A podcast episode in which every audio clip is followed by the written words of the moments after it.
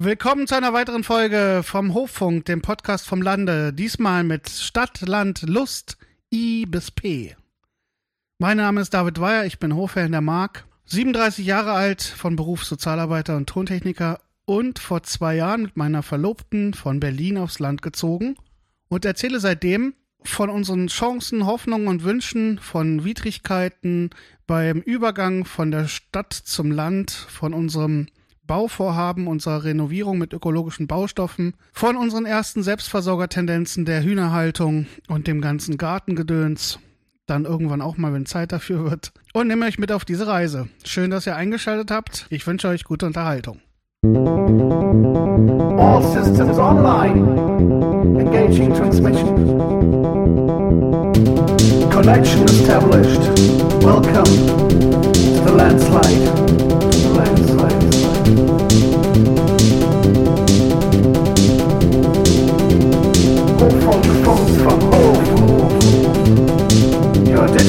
Connected to the backcountry. Auf dem Land wird es früher spät.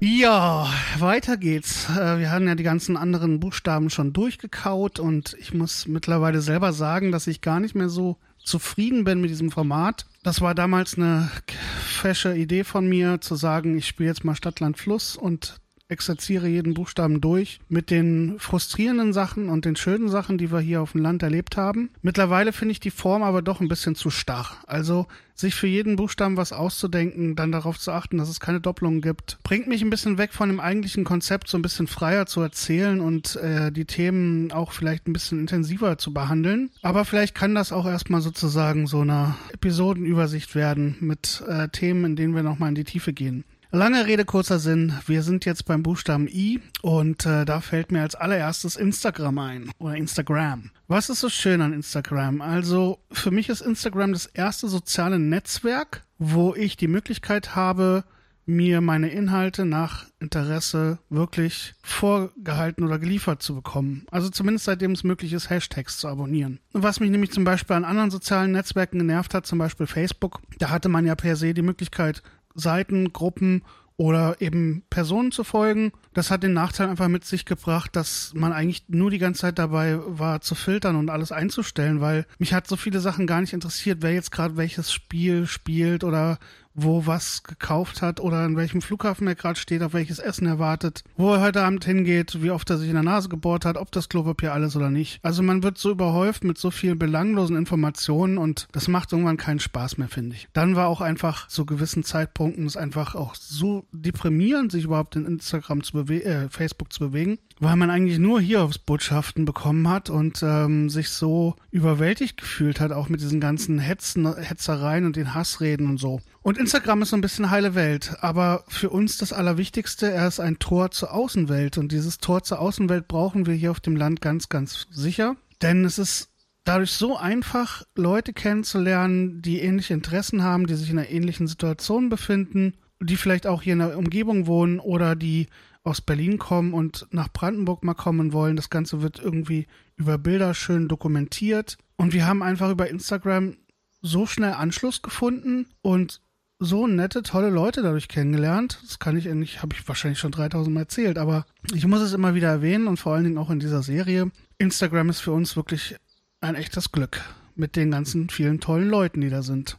Die Kehrseite ist natürlich, dass auch auf Instagram es immer mehr anfängt, dass da halt Werbung geschaltet wird oder jetzt auch Leute, die dann irgendwie ein paar mehr Follower haben, plötzlich anfangen, Werbebeiträge zu schreiben, die man dann wieder sozusagen rausfiltern muss, weil man ja eigentlich, sage ich mal, sich mit Gleichgesinnten austauschen will und da auch so ein bisschen Expertenrat sich erhofft oder erwünscht. Und wenn man dann das Gefühl bekommt, dass auch dieser Expertenrat auch so unterwandert wird von Firmen, die ihre Produkte da verkaufen und man gar nicht mehr weiß, ob die Leute, denen man folgt, jetzt wirklich hinter diesem Produkt stehen oder es gerade nur bewerben, weil sie es geschenkt bekommen haben, ist halt die lästige Geschichte dabei, habe ich auch schon öfter drüber geredet. Nervt, es ist ein soziales Netzwerk und ich habe mir keinen Bock da drin, Werbeplakate angucken zu müssen. Ja, das war schon I. Machen wir es heute mal ein bisschen knapper und kürzer. Kommen wir zu J wie der Jugend. Ja, ich weiß, ich hatte Jugend auch in der Folge Stadtland Frust, aber nachdem ich darüber reflektiert habe und gerade so ein bisschen in einer anderen Stimmung bin, verbinde ich mit Jugend äh, auf dem Land jetzt gerade wieder sehr viel Schönes. Es ist jetzt gerade Herbst geworden. Man wird so ein bisschen melancholischer und erinnert sich zurück, ist in manchen Punkten auch ein bisschen nostalgisch und wehmütig. Und tatsächlich erinnert mich jetzt diese Stimmung hier an meine Jugend und, und daran, dass ich eine sehr schöne Jugend auf dem Land hatte. Und dieses Gefühl der Melancholie und der Einsamkeit und dass man Sehnsucht hat nach anderen Menschen und Begegnungen und Fernweh bekommt und raus will aus der dörflichen Tristesse, die einen irgendwie schon ein bisschen erdrückt. Diese Melancholie und Sehnsucht sind dann doch auch schöne und vertraute und verbundene, bekannte Gefühle, in denen man sich dann doch wieder sehr wohl fühlt. Und für mich gibt es gerade so dadurch das Gefühl, ich bin auch wieder so ein bisschen in meiner Jugend und wieder hier und das ist ein schönes Gefühl.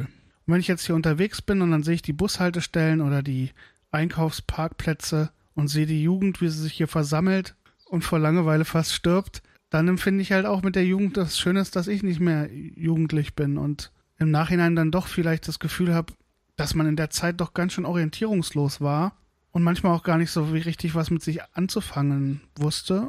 Dann ist Jugend wieder schön, weil sie einfach schon vorbei ist. Ja, ziemlich paradox, aber es ist halt vielleicht ein bisschen so, dass man die Jugend, die man erlebt hat, als Teil von sich selbst wiedererkennt, weil man in einer Umgebung ist, die der, derer ähnlich ist und gleichzeitig aber froh ist, dass man jetzt in einem anderen Lebensabschnitt ist. Ja, lassen wir mal so stehen. Kommen wir zum nächsten Buchstaben. K wie Kirschen. Wir haben hier auf unserem Grundstück zwei uralte Kirschbäume, die super leckere Süßkirschen bringen. Und dafür sind wir super, super dankbar. Und das ist natürlich ein super tolles Geschenk, dass man alte Obstbäume übernehmen kann. Wir haben im ersten Jahr ganz fleißig gesammelt und ganz viel eingekocht und eingefroren und Marmelade gemacht, Kirschkuchen gebacken. Wir haben sogar einmal Kirscheiscreme gemacht. Und ich liebe Kirschen. Kirschen sind wirklich eins meiner Lieblingsobste. Ich mag sehr viele Obste nicht so gerne, aber Ananas und Mango mag ich gerne. Ananas und Mango muss man aber mal einfliegen. Finde ich ein bisschen problematisch, aber Ananas esse ich trotzdem ab und zu mal. Und ja, Äpfel mag ich so lala. Kommt immer drauf an, welche Sorte. Und von allen Obsten oder Früchten heißen die, ne? Oder wie sagt man das? Nee, von allen Obsten sind Kirschen meine Lieblinge. Und davon haben wir zwei Bäume und dann haben wir Kirschen in rauen Mengen. Wenn da nicht, und jetzt kommt wieder das Aber, nicht die Kirschfruchtfliege wäre. Dieser kleine Schmarotzer hat nämlich uns dieses Jahr die Ernte verhagelt, oder verhagelt ist das falsche Wort. Der Hagel kam erst mal vorher.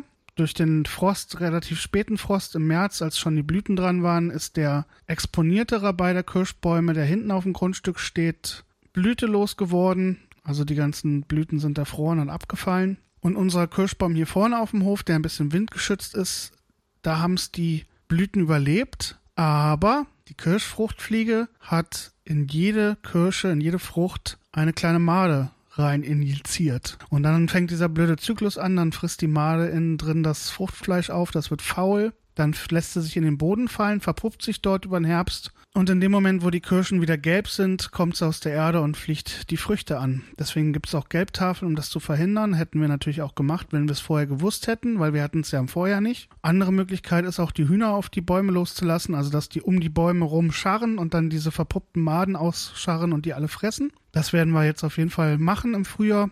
Und dann haben wir hoffentlich nächstes Jahr wieder ganz leckere, famose, tolle Superkirschen. Gute Sache, so ein Obstbaum. Vor allem, weil man auch kaum was dazu machen muss. Man muss den halt äh, einmal im Jahr irgendwie ein bisschen schneiden. Da gibt's aber den super Podcast von Lisa Nilles aus der Schweiz oder aus Österreich. Oh Gott, ich weiß gar nicht. Fit im Obstbaumschnitt. Sehr empfehlenswert. Und dann braucht man gar keine Angst mehr vom Obstbaumschnitt zu haben. Ja, und ansonsten, wir mussten jetzt im Sommer auch ein bisschen bewässern und auch einfach mal gucken, wie es dem geht. Aber ansonsten ist das ja relativ pflegeleicht und man hat dann eine schöne Ernte. Wie Landleben.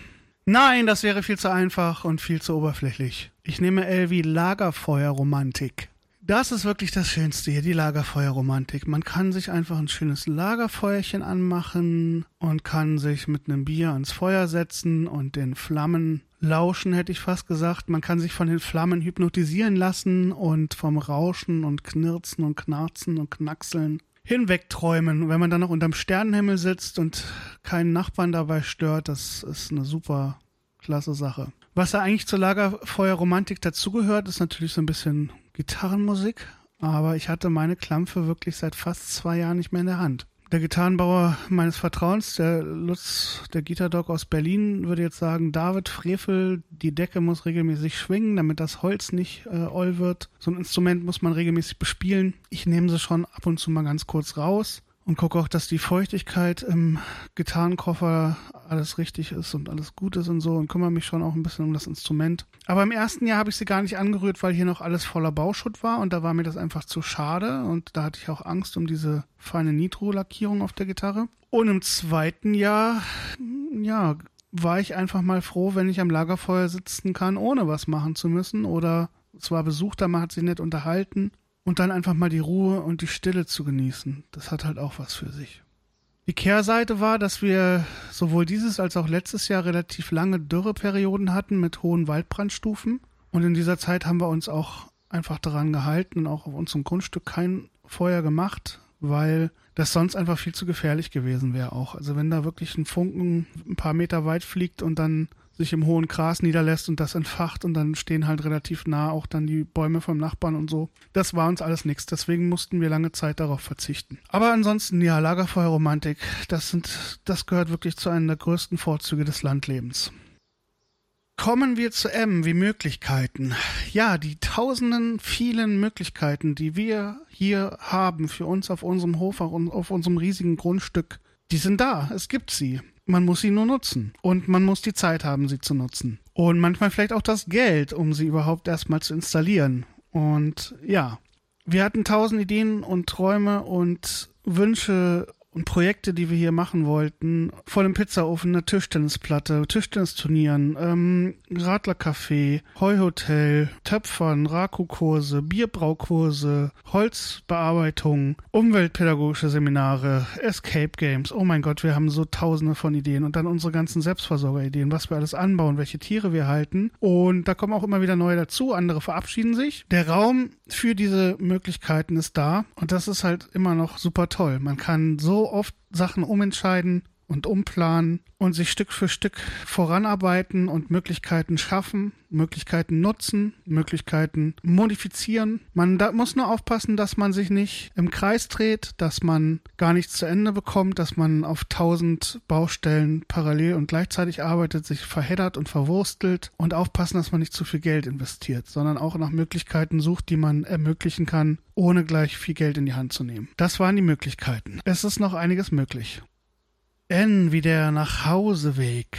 Der Weg zur Arbeit ist auch schön, aber der Weg nach Hause ist noch, noch schöner. Meistens komme ich ja von der Arbeit aus Letschin und wenn ich dann diesen bisschen erhöhten Deichweg, würde ich fast sagen, fahre, zwischen diesen Alleen hindurch und rechts und links das Oderbruch mit seiner charakteristischen flachen Landschaft und den Windrädern vorm Sonnenuntergang, dann ist das ein richtig schöner Weg und das ist ein richtig schönes Gefühl. Auch wenn ich mit dem Fahrrad fahre, ist es noch schöner, weil dann bin ich auf dem Rad, äh, Radweg, auf dem Europaradweg, das Stück, was hier vorbeiführt und fahre direkt durch die Felder und durch so ein paar alte Hofruinen und dann fahre ich über die alte Oder, wo man ganz viele verschiedene Vögel sieht und auch ganz viele Rehe und das ist richtig Natur und das ist richtig toll. Also der Nachhauseweg ist wunderschön. Egal ob bei Regen, im Schnee, bei Nebel, weil zum Nachhauseweg gehört ja auch das Zuhause ankommen, das Tor aufschließen. Meistens kommen einem schon die Hühner entgegen und begrüßen einen gackernd, weil sie was zu fressen wollen, aber weil sie einen noch schrecklich vermisst haben. Und dann schlendert man so ein bisschen über sein eigenes Grundstück und denkt, Mensch, das ist doch schön hier, haben wir alles richtig gemacht. Immer wieder ein geiles Gefühl, der Nachhauseweg. Super Sache.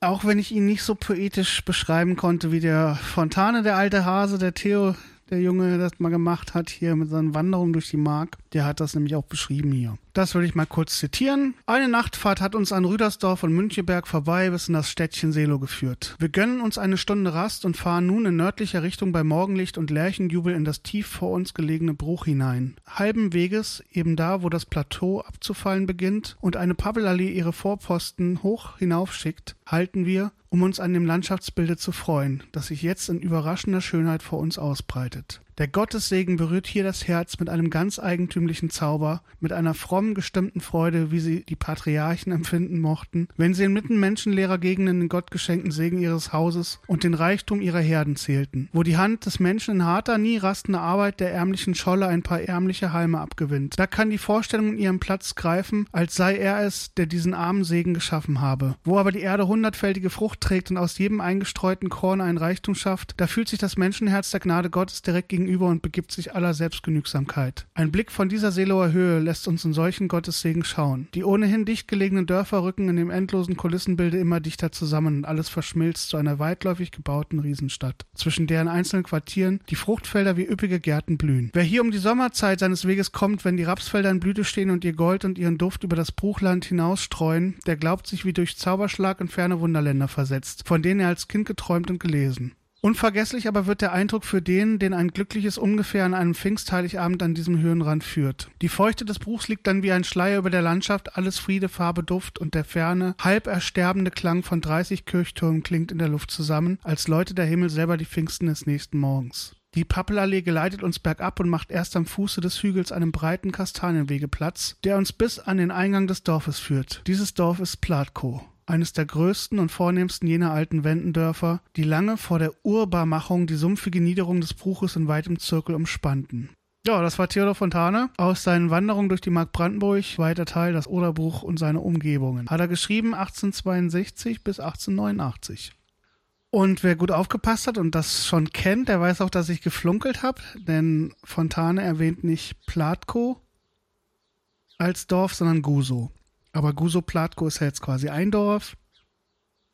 Und ich fahre auch den Weg, wenn ich zum Beispiel von Selo einkaufen war, dann fahre ich den gleichen Weg runter, den er gelaufen ist. Und dann bin ich ja schon fast in Platko, deswegen habe ich gedacht, kann ich das ein bisschen umformulieren.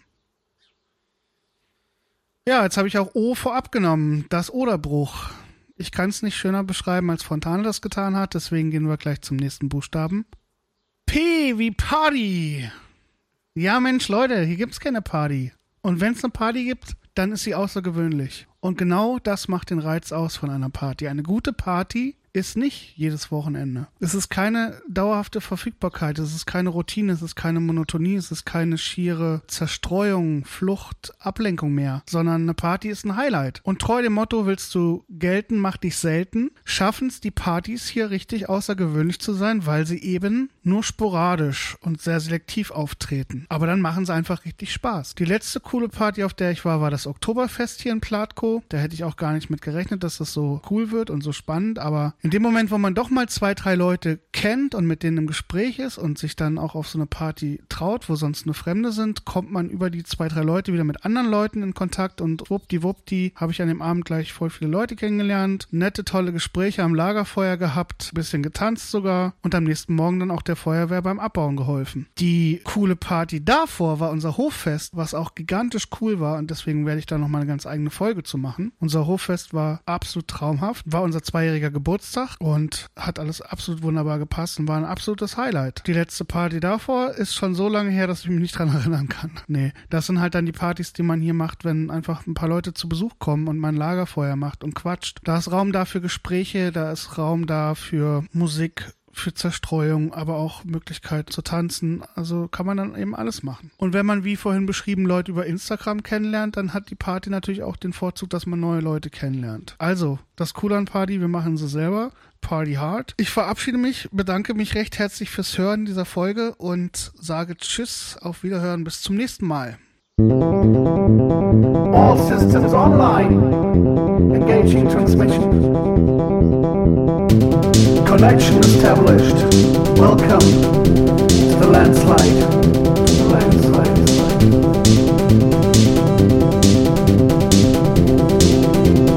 Hofunk, Funk, from.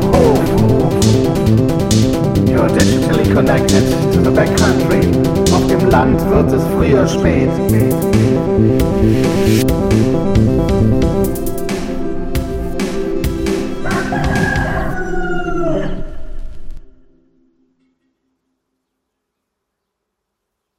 Bonus, Zeit für eine kleine Überraschung. Heute stelle ich euch vor Uwe und Anne oder Ladies First Anne und Uwe.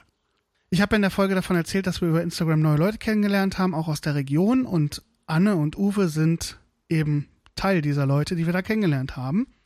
Und da sind wir super happy drüber, weil die beiden sind super nett und die haben auch beide selber ein Projekt, was sie schon seit längerem verfolgen, beziehungsweise gerade begonnen haben. Und die beiden Projekte stelle ich euch jetzt mal vor. Fangen wir an mit Annes Projekt, das sie schon seit längerer Zeit äh, betreibt. Das Ganze nennt sich Pomora. Pomora.de ist die Webseite und Anne stickt und macht Tutorial-Videos und äh, Anleitungen, wie man eben sticken kann und hat auch verschiedene Stickmuster und zeigt halt immer, was sie für tolle äh, Sachen gestickt hat oder Sachen, die sie irgendwie Secondhand gekauft hat und sozusagen pimpt oder upcycelt mit diesen Stickereien. Sie macht das mit sehr viel Herzblut und ähm, ja, sie stellt einfach diese Stickkunst sehr schön dar und das äh, finde ich ganz klasse. Deswegen muss ich es unbedingt empfehlen. Und Uwe hat vor kurzem auch endlich seine Schmiede eröffnet, denn Uwe ist Messerschmied. Er hat auch eine Webseite, die heißt schwarzschmiede.de und da kann man sich eben angucken, was er alles für Messer schon gemacht hat, welche Techniken er benutzt, welche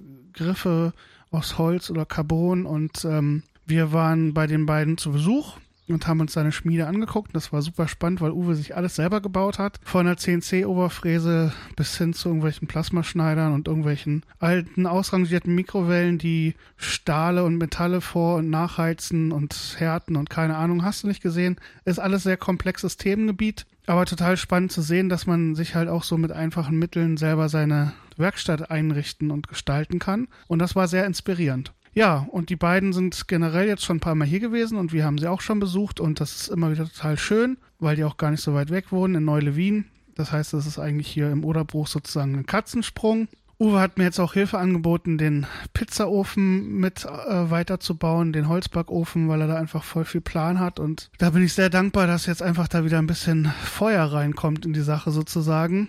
Und Anne ist auch total gut im Umgang mit Hühnern und hat uns schon voll viel Tipps gegeben, hat das letzte Mal uns geholfen, den Hühnerstall vor Milben zu befreien. Und ja, also es ist total cool, dass wir die kennengelernt haben. Und die beiden sind übrigens auch gerade auf der Suche nach einem Haus hier in der Gegend. Momentan wohnen sie zu Miete, aber sie hätten auch gerne ein Haus. Und falls irgendjemand sozusagen da mal was hört oder so, sagt Bescheid. Gerne in Platko. Das wäre natürlich super gut, wenn man einfach nur auf einen Kaffee oder ein Stück Kuchen über die Straße laufen müsste. Also es sind zwei sehr beeindruckende Projekte, die Anne und Uwe da auf die Beine gestellt haben und ich kann die Homepages auch wirklich nur empfehlen. Wie gesagt, das ist hier immer unbezahlte Werbung. Ich bekomme überhaupt nichts dafür und ich mache das einfach nur, um euch teilhaben zu lassen, was ich hier in meiner neuen Heimat entdeckt habe und was ich für erwähnens- und empfehlenswert finde. Nochmal auf Wiederhören. Vielen Dank fürs Einschalten. Ciao, ciao.